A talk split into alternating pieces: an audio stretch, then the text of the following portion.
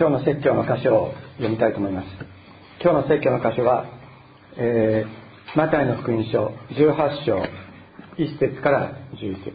マタイの福音書18章1節から11節となります。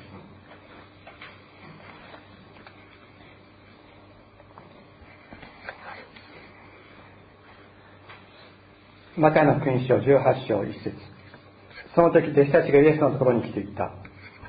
それでは天の御国では誰が一番偉いのでしょうか？そこでイエスは小さい子供を呼び寄せ彼らの真ん中に立たせて言われた。誠にあなた方に告げます。あなた方も悔い改めて子供たちのようにならない限り決して天の国御国には入れません。だからこの子供のように自分を低くする者が天の御国で一番偉い人です。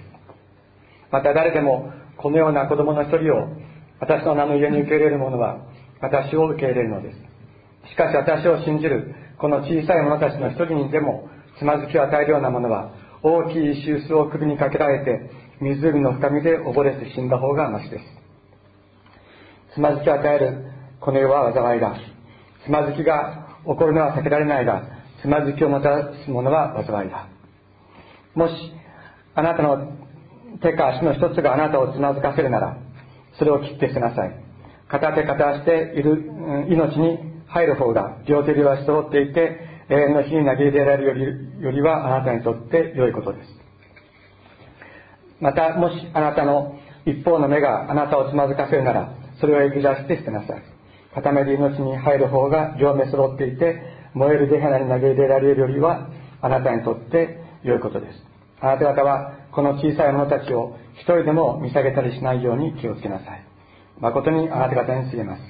彼らの天の御使いたちは天におられる私の父の御顔をいつも見ているからです。人の子は失われているものを救うために来たのです。えマタイの福音書を連続で学んでいますけれどもその中から語りかけるイエス様の御声その身思いを今日も共に聞きたいと願っています。18章はイエス様が十字架にかけられるためにエルサレムに向かう前伝道の拠点としていたカペナームで弟子たちに天国とは何かということを教えた非常に重要な箇所であるわけです。今日の箇所の最初にですねこういうふうに弟子たちが質問してますしています、え、その時弟子たちがイエスのところに来ていった。それでは天の御国では誰が一番偉いのでしょうか。この質問って奇妙な質問だと思いませんか。そんな子供だって答えられると思いません？天国で一番偉いのは誰ですか？今日小さいお子さんここにいませんけど。もしいたらですね決まってるさって言うと思います。天国で一番偉いのは神様。違います？そうですよね。だから一般論として言うならば天国で一番偉いのは神様に決まってる。それにもかかわらず弟子たちがここでじゃあ天の御国で誰が一番偉いんですかって言ったってことはそういう一般的なことを聞いてるんじゃなくて非常に個別的なことを聞いたということが分かるわけなんですね。じゃあ一体その個別的なことってのは何何だったのかっていうと私たちの中で天国の中天国で私たちの中で誰が一番偉くなるんでしょうかっていうことだったわけです。イエス様はこれからエルサレムに向かって十字架エルサレムで十字架にかけられるためにそのエルサレムに向かっていかれるわけですけれどもイエス様は十字架にかけられてそして全人類の罪の贖いをなすというそういう目的を持っておられるわけですが弟子たちはそのこと全然心に入ってないわけです。でエルサレムに行ったらエルサレムを支配しているこのイスラエルの地を支配しているローマ軍を追い払ってそしてイスラ全イスラエルの王様としてイエス様がえー、即位してくださるというふうにこう考えている。で天の御国っていうのは天の支配という意味ですから天の支配もう一度神様を中心とした王国がこの地に打ち立てられた時私たちのうち誰が一番偉くなるんですか？誰が総理大臣になるんですか？誰が外務大臣ですか？財務大臣誰ですか？っていったような質問と同じだったというふうに考えていただければ良いと思います。ひょっとしたらですね、弟子たちの中には、ペテロに対する嫉妬心があったのかもしれないですね。なぜかというと16章ではペテロがイエス様に向かってあなたこそ生ける神の子キリストですと告白するとイエス様はペテロにバルバルバルヨナシもあなたは幸いだこのことをあなたに明らかにしたのはあなたの人間的な思いではなくて天の父なる神様だ私はあなたの上にこの岩の上に私の教会を建てるとペテロは言っていただいたまたその今日の直前の箇所ではですね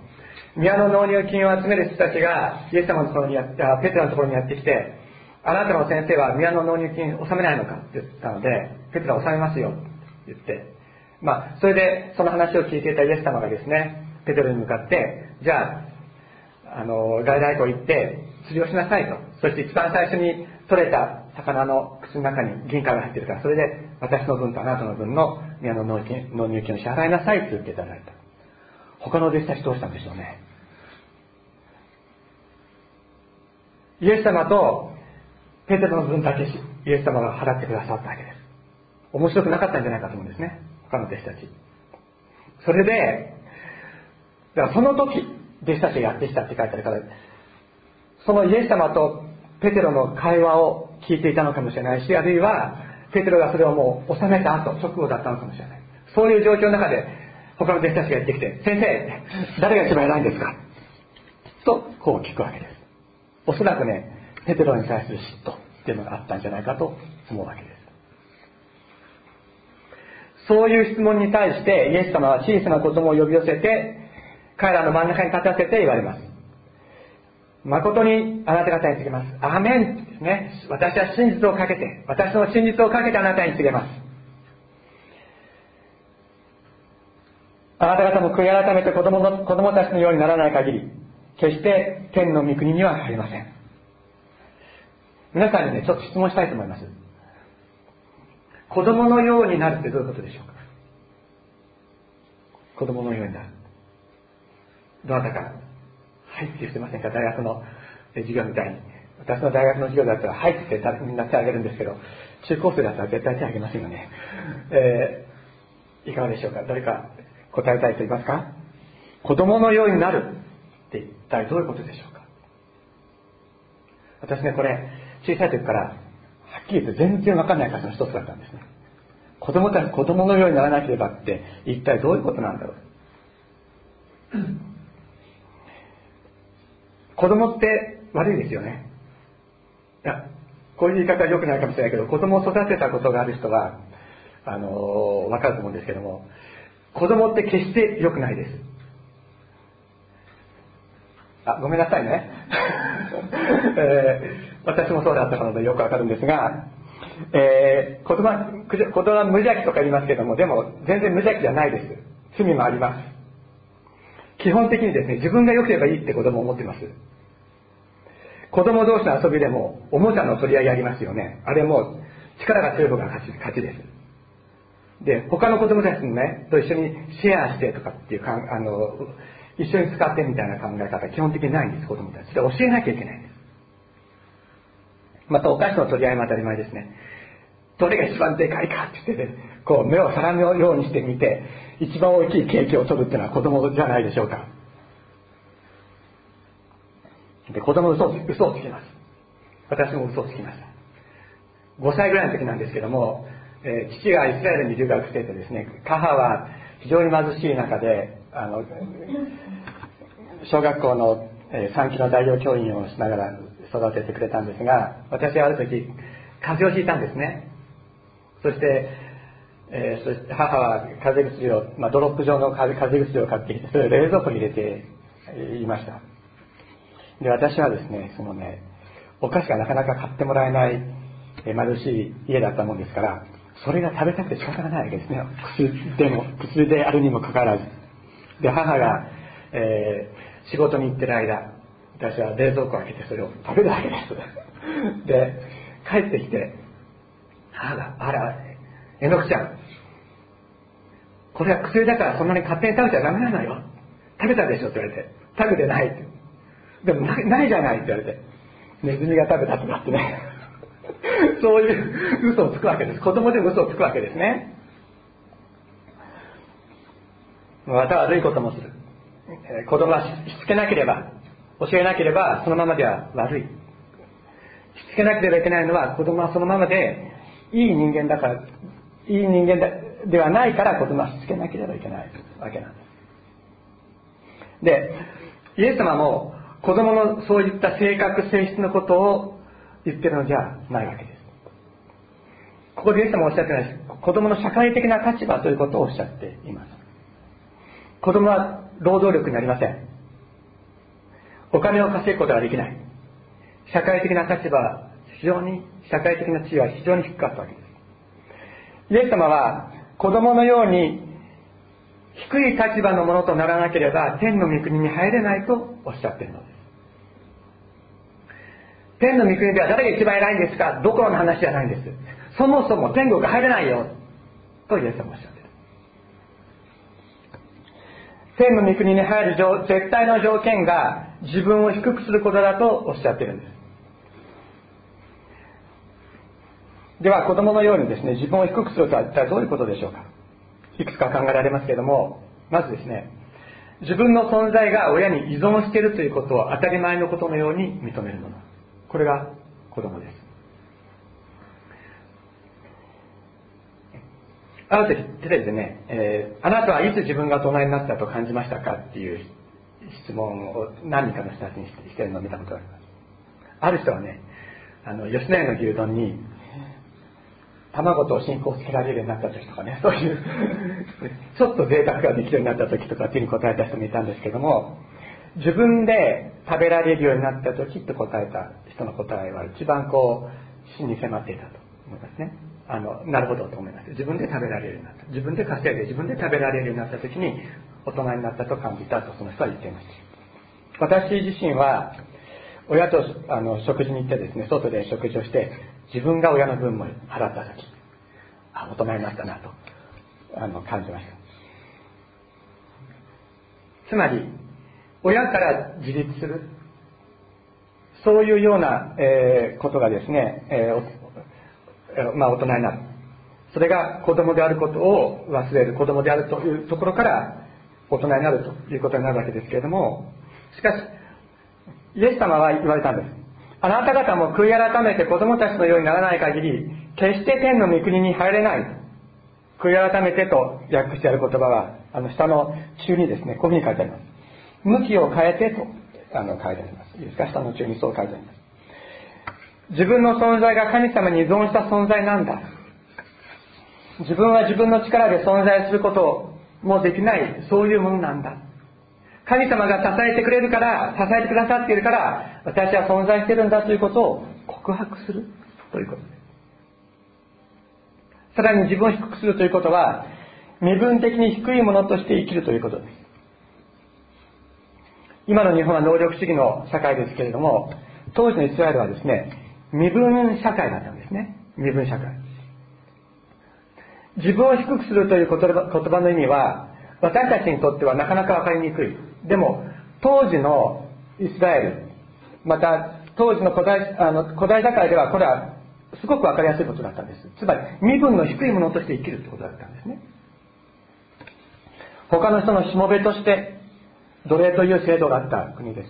時代です。だから他の人の奴隷のように生きるというのが低いものとして生きるという意味でありました。修法の方にですね引用箇所として、えー、印刷しておきましたけどもパウロもこういうふうに教えています。何事でも自分中心や虚栄からすることなくへり下って互いに人を自分よりも優れたものと思いなさいと、えー、パウロは教えました。この場合優れたものっていうのは能力的に優れているということではなくて身分的に優れている。という意味です。先日ですね。あの日本人のバイオリニストで初めて世界的に認められた伊藤あ伊藤じゃない、え江藤ソシアという方が亡くなりました。でこの方は今の皇太子が小さい時のバイオリンの先生をしてたこともあるんですけどもそのレッスンの様子をテレビで見たことがあります。ちょうどもうもう随分前になりますけども皇太子が結婚なさった時に皇太子の成長の記録っていうのをこうテレビでやったんですね。でその時にこの江藤先生が、えー、もう本当に幼稚園生ぐらいの皇太子にバイオリンを教えてる姿がテレビで映し出されました。もう世界的に認められたバイオリンのもう第一人者日本の第一人者であったこの江藤先生がこの本当に小さい皇太子の前で腰をかがめてですねバイオリンを教えるわけです。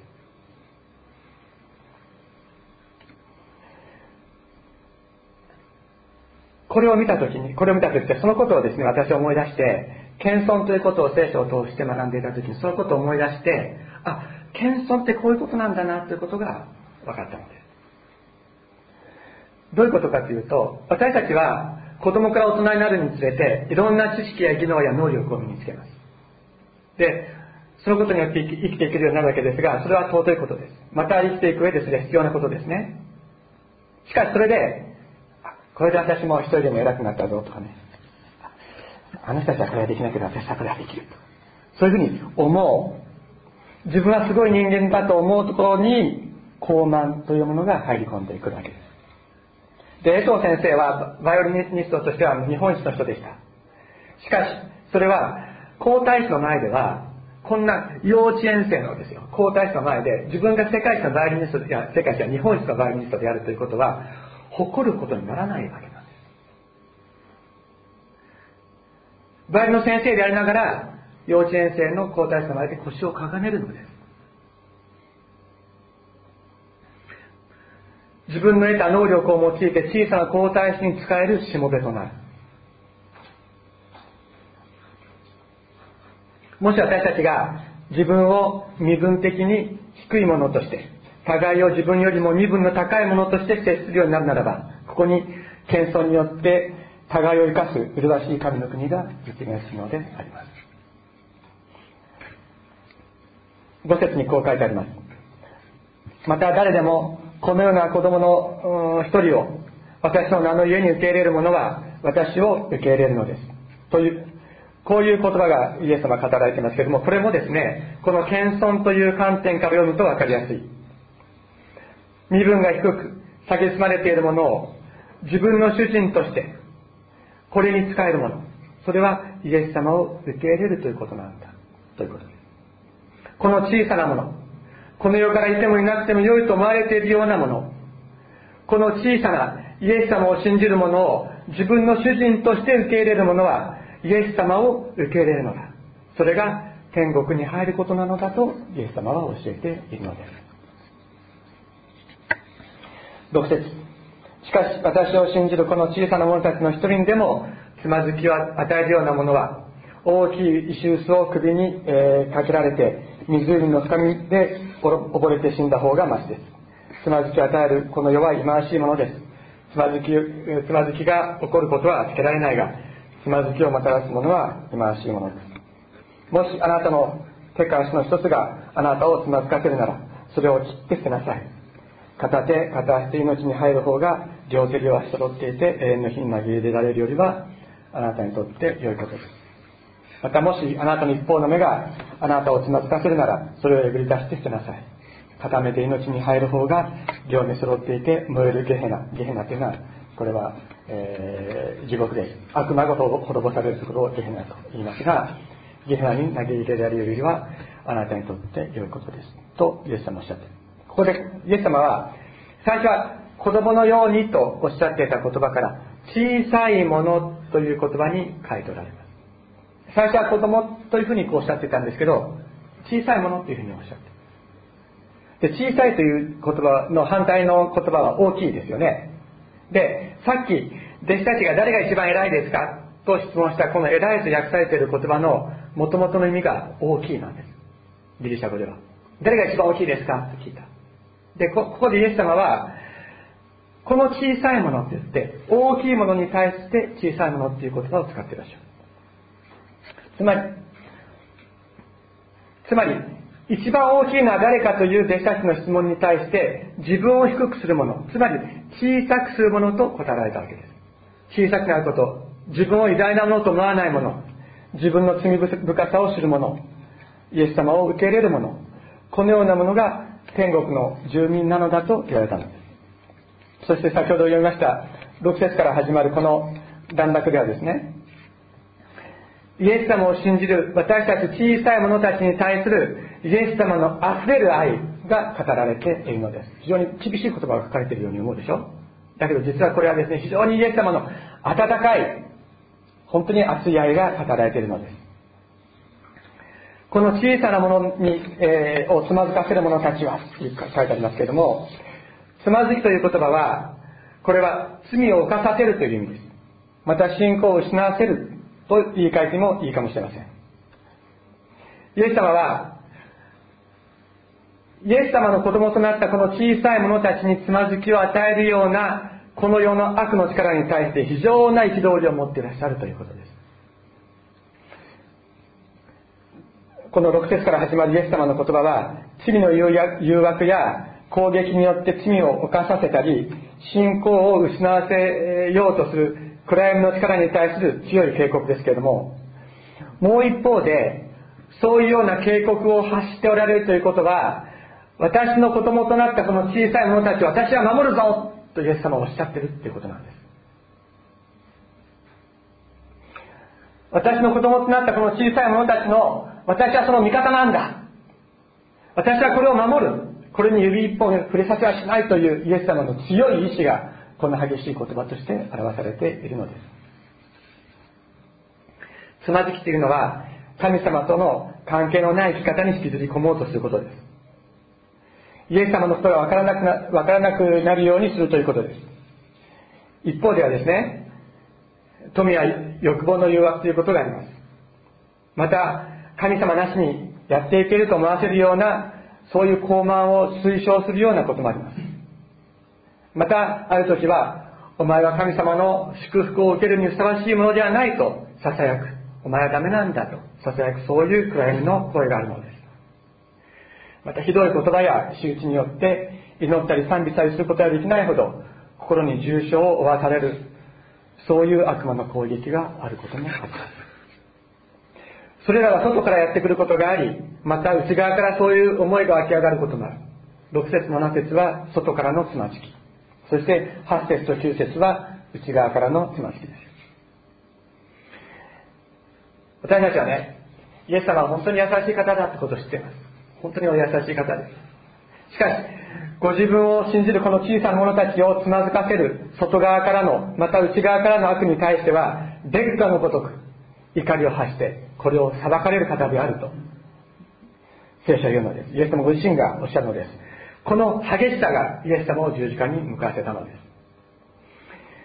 自らを低くする者小さいものとして生きる者についてはもう命を捨ててこれを守り包み背負ってくださる。しかし自分を高めようとする者人をつまずかせようとする者つまずきを与える悪に対しては完全と立ち向かわれるのです。イエス様がこういう方だから私たちは救われたのです。私たちはこれから救われていくのです。このイエス様の小さい者たちへの思いがですね実節に凝縮されています。こう書いてあります。これは非常に美しい言葉です。あなた方はこの小さい者たちを一人でも見下げたりしないように気をつけなさい。誠にあなた方に告げます。彼らの天の見つかりたちは天におられる私の父の御顔をいつも見ているからです。誠にあなた方に告げます。彼らの天の御使いたちは天におられる私の父の御顔をいつも見ているからです。皆さんこのイエス様の言葉をどういうふうに思いますか？イエス様を信じる小さな私たち一人一人に天の御使いたちがついてくれてるって言ってる。おとぎ話のような感じがしますか？天使ってあのキューピッドじゃないですよ。あれはあれはキューピッドっていうのはあのローマギリシャ神話にのあのものですけどもあれは聖書は言う見つかりではありません。見つかりというのは性別もなく男女もなく霊的な存在で神様に仕えるもの。それが私たち一人一人に遣わされているのだと言います。この私たちは見つかりということをあんまり言いませんけれども聖書の中では非常に多いのです。旧約聖書と新約聖書と合わせて実に264回も見つかりという言葉が使われている。つまり聖書の世界では聖書の時代には見つかりたちが私たちのところに使わされるということを本当に現実の信仰生活の中で経験するということがあったということなんです。でそれは私たちの霊の目が開けるならばきっと私たちにもそのことが分かるようになっていくに違いないと思うのです。イエス様は言われるんです。この小さい私たち一人一人に天の御使いたちが使わされている。その御使いたちは天の父の顔をいつも見ているんだ。天の父の最善の御心が私たち一人一人に行われるようにいつもスタンバイして神様のご指示を受けている。さらにですね見つかりというのは神様と信じる者との間のもその関係の印良い関係の印として使わされるものであるとそういう解釈はあります。ある神学者が次のように語っています。私たちはイエス様を信じるようになった。しかしいつも天の神様を私たち自身が見上げているかというと必ずしもそうじゃない。神様を見上げることができないような状況に陥ることがある。しかし私たち自分が神様を見上げることができない時私たちに使わされている見つかりたちが私たちに代わって神様をいつも見上げてくれているんだとその神学者は語りました。私たちはクリスチャンとしてイエス様の子供としていつも喜びに満たされて神様の御顔を仰ぎ見ていたいと思います。いつも祈るものでありたい。しかし祈ることさえできないような心の傷を受けることがあります。毎週教会に来て礼拝を捧げたい。しかし教会に来ることができないような苦しみの中に歩む時があるのです。私たちの仲間の中にも私たちの愛する者たちの中にもそのような状況に陥っている人たちがいるのです。そんな時私たちはどのような態度をそういう人たちに対して取るでしょうか？その人たちに対してどういうふうな思いを持つでしょうか？どんなに苦しいことがあったって一生懸命信仰しなきゃいけないっていうふうに裁くでしょうか？その人たちを信仰の薄い人と言って見下げるでしょうか？イエス様は言われるんです。この小さい者たちを一人でも見下げたりしないように気をつけなさい誠にあなた方につけます。彼らの天の見つかりたちは天におられる私たちの私の父の御顔をいつも見ているからだ。今天の見つかりたちが苦しむ私たち苦しみの中にあってうつむいている神の子供たちに代わって礼拝しているんです。賛美することができなくなっている神の子供たちに代わって賛美しているんです。祈っているのです。今共に礼拝を捧げることができない人たちもまた祈ることができない人たちもいつか必ずもう一度祈る祈りの喜びを回復し礼拝の喜びに生かされるようになっていくのです。なぜか彼らの天の見つかりたちがいつも天のお父様の御顔を仰いで見上げているからです。彼らに代わって礼拝しているからです。彼らに代わって賛美を捧げているからです。彼らのための時が備えられているのです。私たちも今日ここに来られなかったお一人お一人に代わって礼拝し賛美し祈ろうではありませんか？今苦しみの中にあって祈ることもできなくなっている人たちがいます。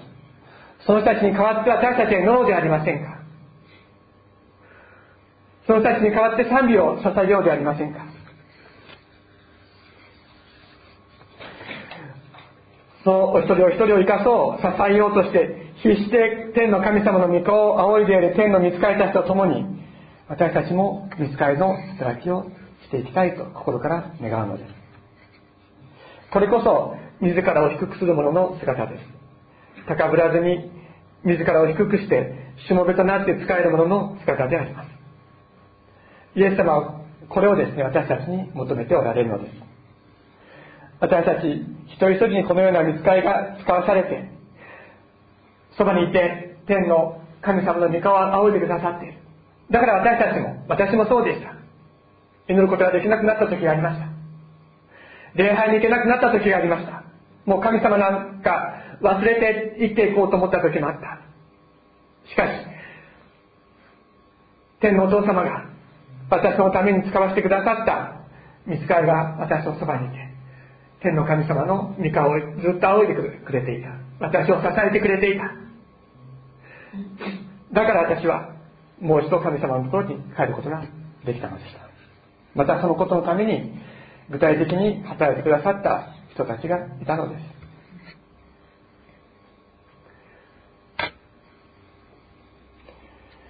イエス様言われました。先ほど、えー、招きの言葉で読みましたけれどもあなた方の間で偉くなりたいと思う者は皆に使えるものになりなさい。あなた方の間で人の先に立ちたいと思う者はあなた方のしもべになりなさい。人の子が来たのが使えられるためではなくかえって使えるためである。また多くの人のための贖いの代価として自分の命を与える与えるためであるのと同じです。お祈りをしましょう。